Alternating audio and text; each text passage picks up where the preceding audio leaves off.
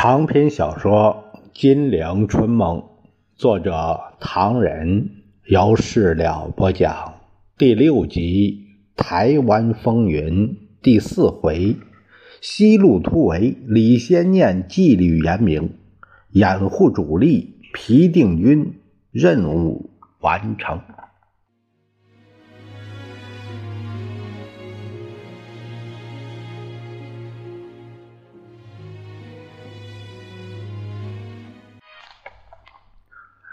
咱们书接上回，话说延安连续广播中原突围的过程。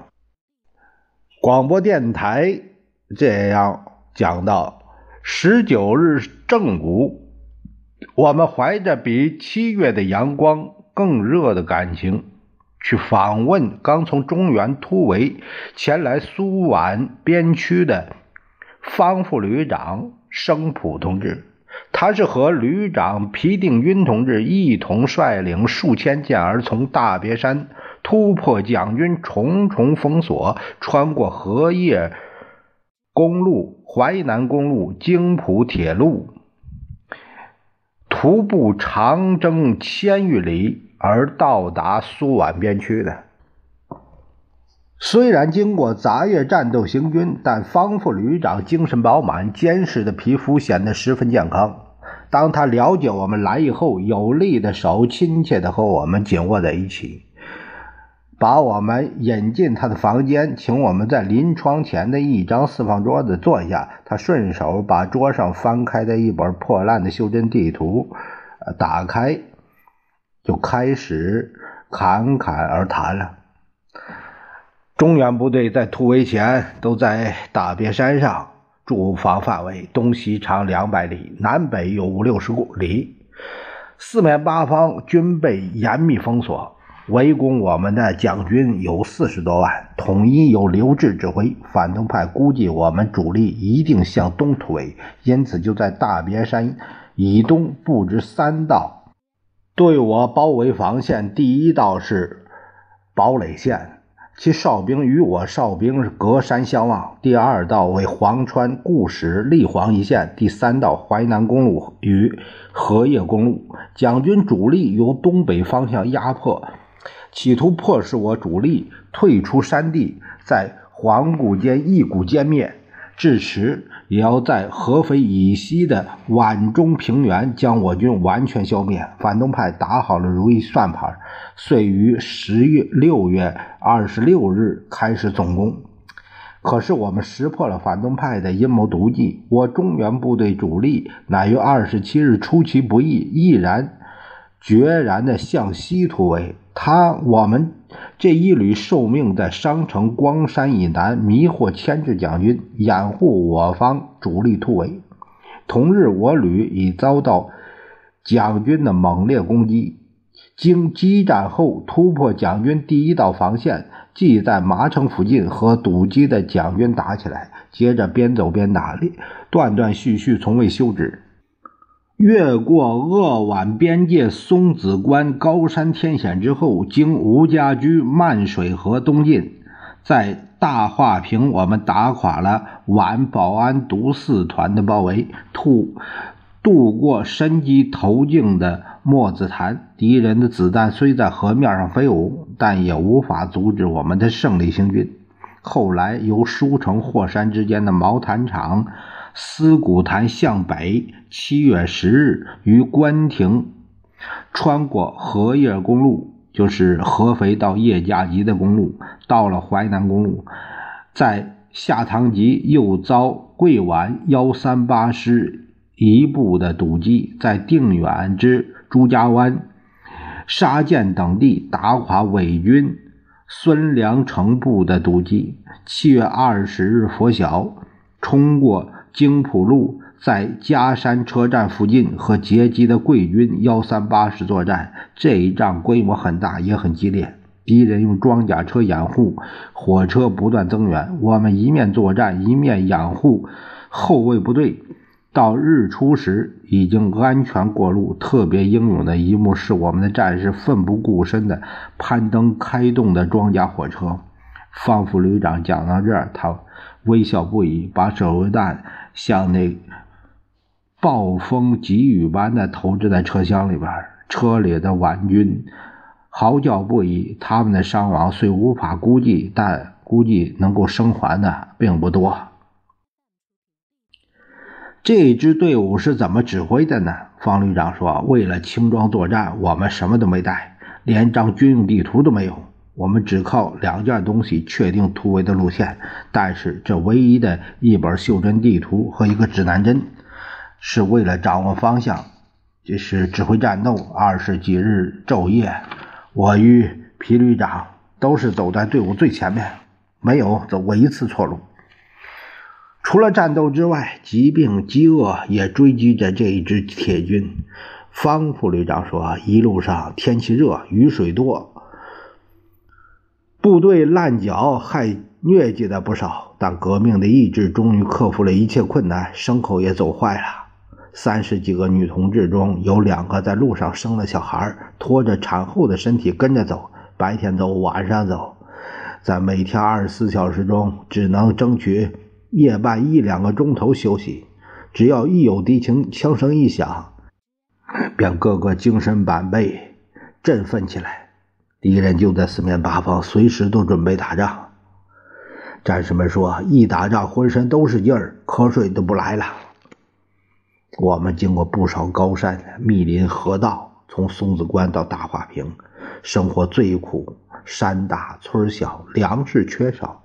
有几天一天只能吃一顿，有时前卫能吃到一顿，后卫就没吃的，只能向老百姓买点瓜和包玉米来生吃。有时候什么都没有，只能喝冷水充饥啊。总之啊，困苦说不尽。啊，即使是一夜的安眠，一顿饱饭，都是大家最大的幸福。但是我没有向困苦低头，我们征服了一切艰难，也正如打垮沿途攻击我们反动派一样。方副旅长兴奋地说：“一路上打仗，蒋军都是一触即溃，战斗力低弱。我军共伤亡三十余人，蒋军呢，三十倍于我。”我军虽有几百人在黑夜中的战斗，以及通过高山大水失去联络，但相信我们就很快找到自己的部队，坚持大别山的游击。我们这一旅已经完成了党给我们的任务。现在，我鄂东独立旅张体学部以及我旅及游击队部，仍在大别山、立煌、英山、岳西、太湖等地。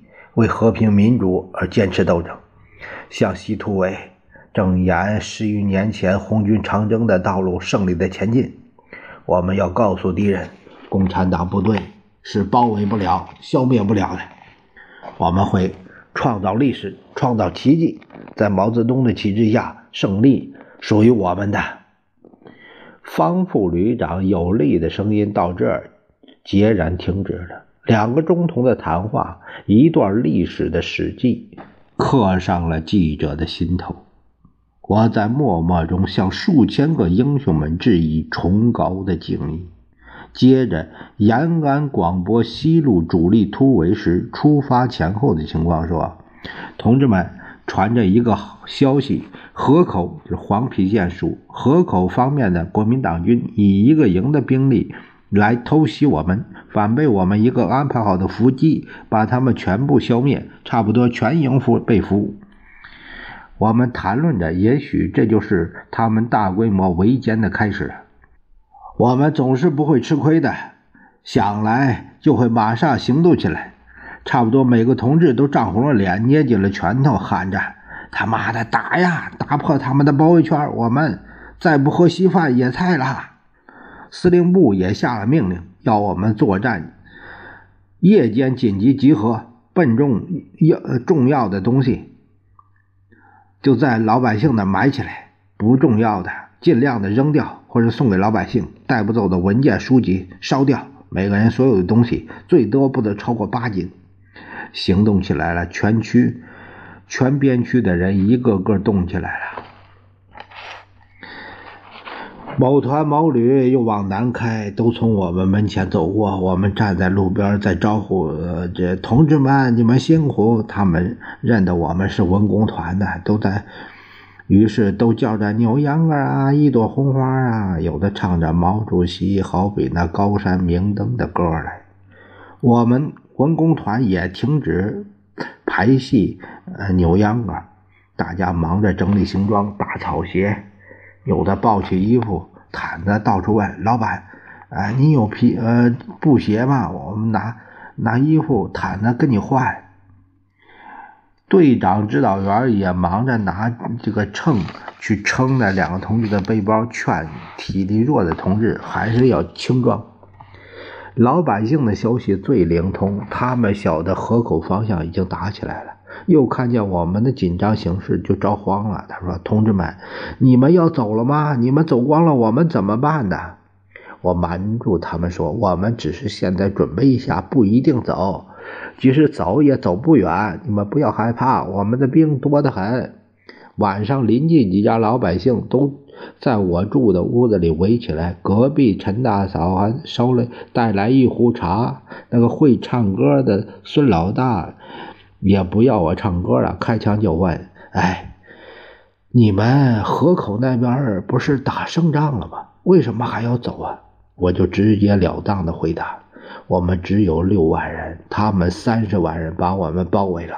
如果我们不打出去，就被他们消灭了。”张老板接着说：“他消灭不了，红军时代我们才万把人，那大刀片子。”都没消灭，现在更不行了。陈大嫂带着哭声说：“你们走了，他们来说我们是新四军是匪，几个月的粮款要补交，还要收什么欢迎费、马料费、剿匪捐、制服费、拉壮丁、派夫子、修碉堡，叫我们怎么活得了啊？你们走了，我们也得要跑。二十七日。”刚吃过午饭，队伍突然集合，我们都以为马上出发了，忙得一塌糊涂。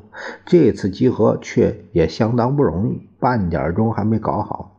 因为组长一个人背着一个大提琴，一个小提琴，还有两把二胡，呃，和他自己的背包，东西堆满了他一一身，人都看不见了。有的同志怀里还夹着一些书籍杂志，有的拿着订好了一个月的《七七日报》，还没有决定究竟是扔掉呢还是带走。走出住的房子时，我向老板说：“走了，张老板，这一个月打扰你们了。”他笑着说：“什么话呢？我们处的这么好，你们要走了，我看你们走不到好远，以后常到这边来玩啊！啊啊不！”呃，恐怕要走很远呢。集合好了，队长带我们到河边停下来，笑着说：“这只是一次试验，可是成绩很差，半点钟还没搞好。”大家互相互看了一下，笑了。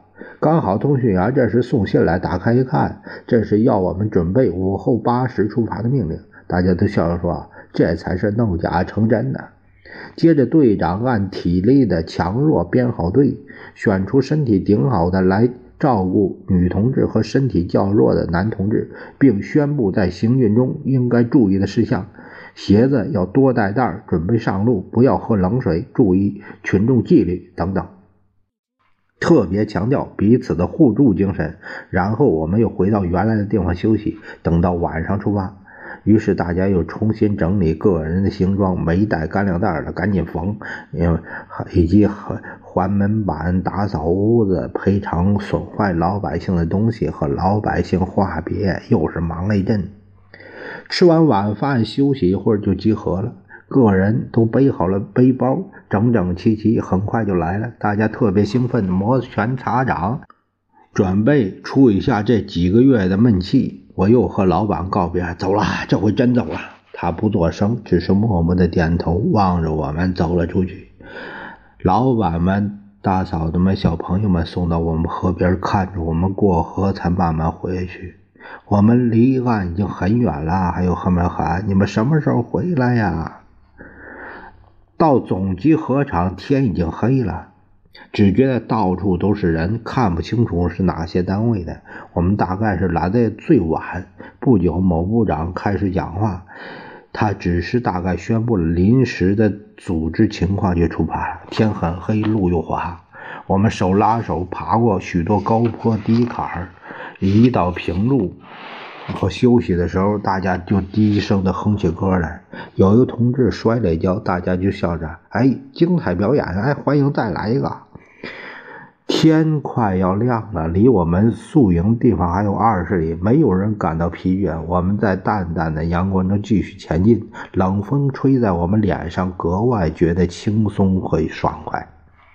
大概十点钟左右，我们来到宿营地，除了少数同志帮厨煮饭，大家都在树荫下躺着休息。午后三点钟，我们又出发了，天黑才到宿营地。女同志和少数身体弱的男同志在老百姓屋里睡，我们都在打谷场上露宿。一个很好的晴天，大清早，队伍从各方面流过来，有一个树林大空地上集合。我很奇怪，怎么一下子这么多人呢？没有武装部队，都是各机关的大小干部。李师长、王副司令、陈大姐，就是陈少敏，都在队伍中出现了。在嘈杂的人声中，李师长爬上一块高地，旁边的一个同志不断喊：“大家不要说话，听李师长讲话。”像一声春雷，震耳欲聋的响声。这这个掌声响起来，持续两分钟，潮水一样慢慢的退去。李师长没有往常的笑，却比往常肃穆的时候更肃穆，坚定的时候更坚定。他开始讲话了：“同志们。”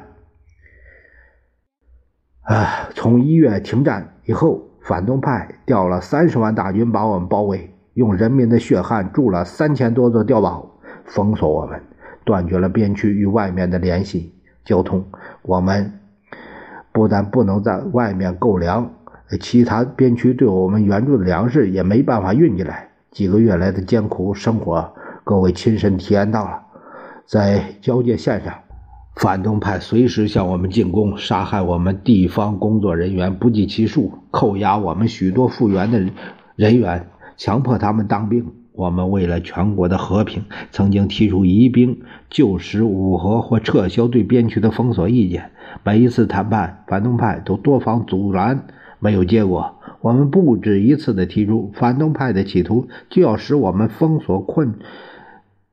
围困中发生粮食恐慌，与民争食。当老百姓与我们对立的时候，才一举歼灭我们。同志们，他们的梦做得好啊！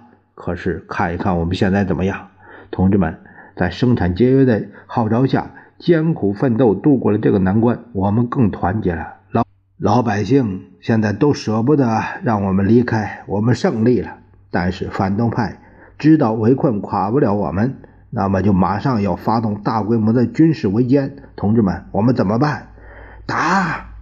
一个个巨大的声音在从喉咙里吼出来，回声在山谷里嗡嗡的，许久不绝。是的，对，同志们，打！为了自卫，为了生存，我们只有打，打破反动派的封锁，打破反动派的围歼阴谋。李先念越喊越高，他我们的心都震颤的发抖。树林那边应声的喊起口号，坚决打破反动派的封锁，打破反动派的围歼阴谋。到处都吼了起来，声音混成一片，没有人在哭，但好些人却流了眼泪。他又一句句坚定地说：“同志们，我们不是是不愿意打内战的，但是反动派既然要撕毁停战协议和政治协议，既然在山东。”首先掀起了全面内战，我们绝不退缩，不怕他有美帝国主义的帮助，不怕他有美国的装备。同志们，我们共产党就是在战斗中壮大起来的，我们将在战斗中更强大起来。为了和平、民主、独立、自由、富强的新中国，我们不惜任何牺牲，奋斗到底。同志们，这些大道理，平常我们大家都懂得很多。不必多谈了，我们晚上就要突破国民党的第一道封锁线。以后的行军是三天、五天，或者一个星期，以至更长的时间。现在我正式宣布：首先，轻装必须彻底，除了留一条毯子以外，其他东西一概丢掉。多余的牲口一律不准带。我们的行动只有前进，没有后退。前面的人躺下了，把他们的尸首搬开，继续前进。路上如看见死人，请夫子，不管大小干部，一律枪毙。阻碍交通的马匹，各首长可以立刻枪毙。谁掉队而让他后面的部队脱离大队者，枪毙。晚上行军时有高声者，立刻枪毙。过渡口时依次序上船，有争先恐后扰乱秩序者，枪毙。到老百姓屋里乱拿东西，枪毙。买东西不给钱，枪毙。打骂老百姓。枪毙！不听命令，枪毙！同志们，大家必须严格遵守。各单位首长必须彻底执行。现在不是讲民主讨论的时候，现在只有命令。同志们，大家也不要害怕，胜利终于属于我们的。一阵更热烈的掌声继而浮起，持续了三四分钟之久。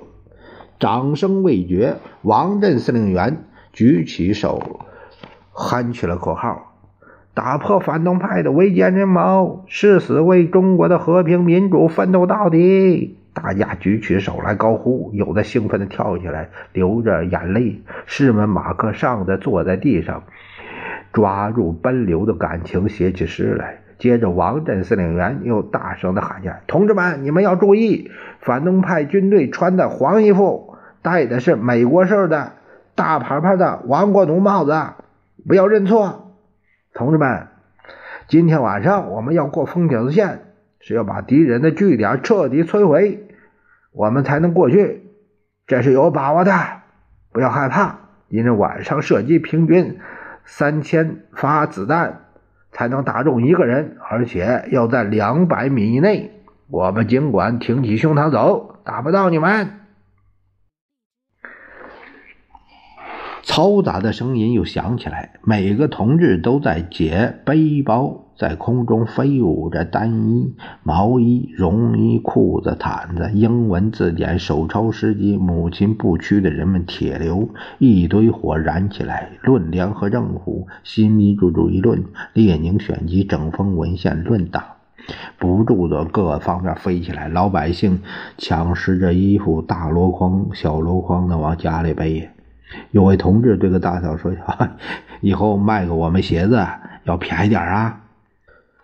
我一连清了三次妆，也下了三次决心，最后把绒衣还有有纪念意义的字典也丢掉了，只剩下一件衬衣、一条短裤缠在腰上。原来七斤多，现在不够二斤了。现在我们出发，前面开始移动。我们加入了这万人以上的行列，像一条爆发的山洪向封锁线冲去。中午我们休息很久，下午四点才出发。听说这里离铁路还有五十里，开始走得很快。太阳下山以后，我们是在一寸寸的移。天黑了，远远的传来炮声，想象到我们英勇的战士又在上下冲杀了，胜利是一定的。天空闪着星星，路隐约可辨。离路二十步的人，谁会知道路上正过着成万的部队？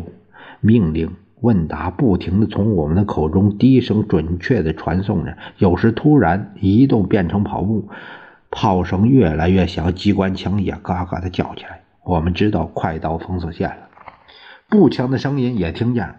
黑夜中有火花乱飞，机关枪的声音紧张起来。前面传来跑步的命令，接着一个跟着一个狂跑起来，跑下一条很长的石阶，路旁点着一支蜡烛，再跑一段平路，下一个坎儿，铁道就横在那里了。路上有放哨的武装同志，爬上铁路，又是一个坎儿，子弹不停的。在头顶上呼呼的叫着，我们下了铁路的坡，却没有看见前面的人。正着急，却见几个战士从我身边往右走去，我就跟着上去，摸着后边的同志也跟着过来。你跟战士说：“你们是往左边走的。于是我才回过头来往左看，呃，向左走，前面是一片秧田，同志们在深及腰膝的泥沼里边爬行。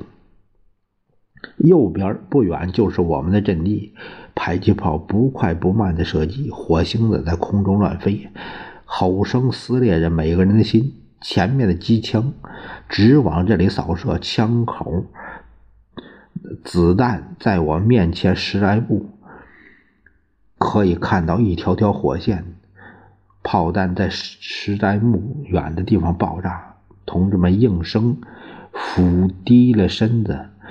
后面一位同志嘴里边不住的念着：“不要怕，都是我们自己打的枪。”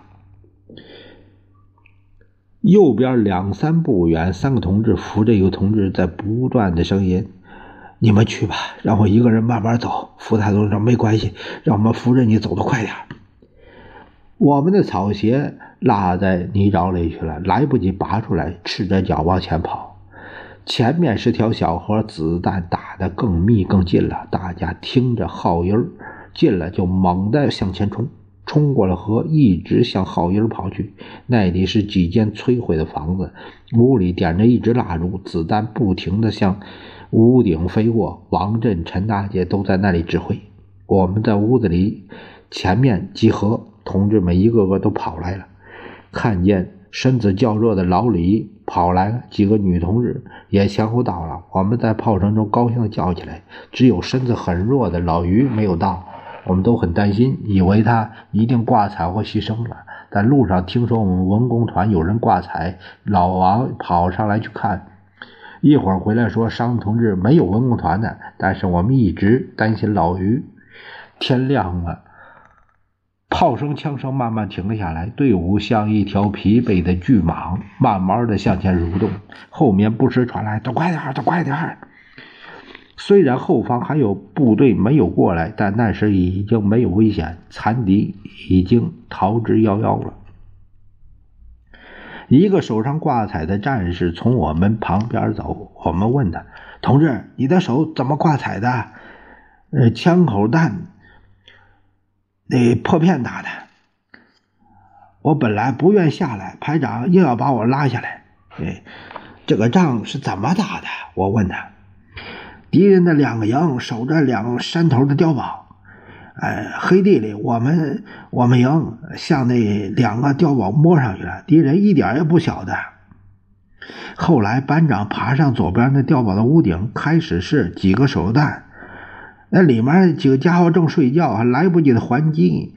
哎，外面包围好了，除了一部分顽固的家伙跑了，六十多人放下武器。